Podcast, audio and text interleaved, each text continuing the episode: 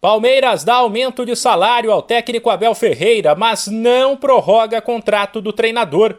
Com isso, o vínculo dele com o clube segue válido apenas até o fim deste ano. A informação foi confirmada pelo diretor de futebol Anderson Barros.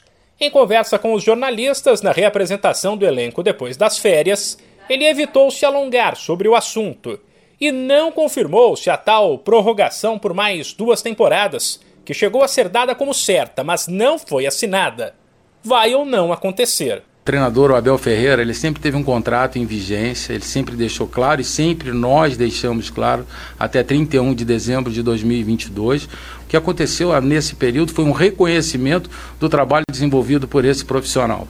É um profissional que nos ajudou e foi fundamental na conquista, junto claramente com os nossos atletas e com toda essa estrutura que o Palmeiras oferece pela conquista das duas Libertadores e da Copa do Brasil.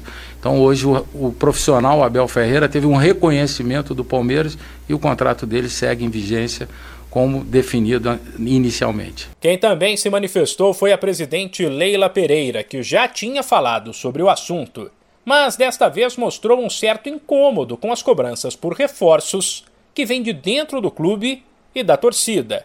Para muitos palmeirenses, o elenco do Verdão hoje é pior que o do ano passado, entre saídas e chegadas que aconteceram nos últimos dias.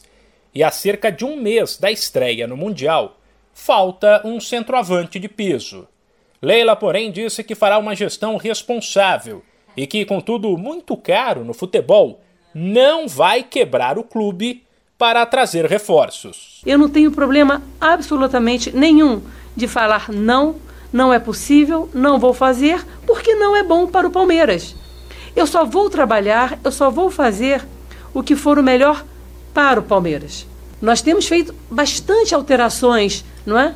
No nosso elenco, vocês viram, tivemos a saída de alguns atletas, tivemos a chegada de alguns atletas. Estamos, estamos em busca novos atletas, mas sempre, gente, com responsabilidade. Eu vou ser bem clara com vocês. Eu não vou quebrar o Palmeiras. Eu não vou fazer isso.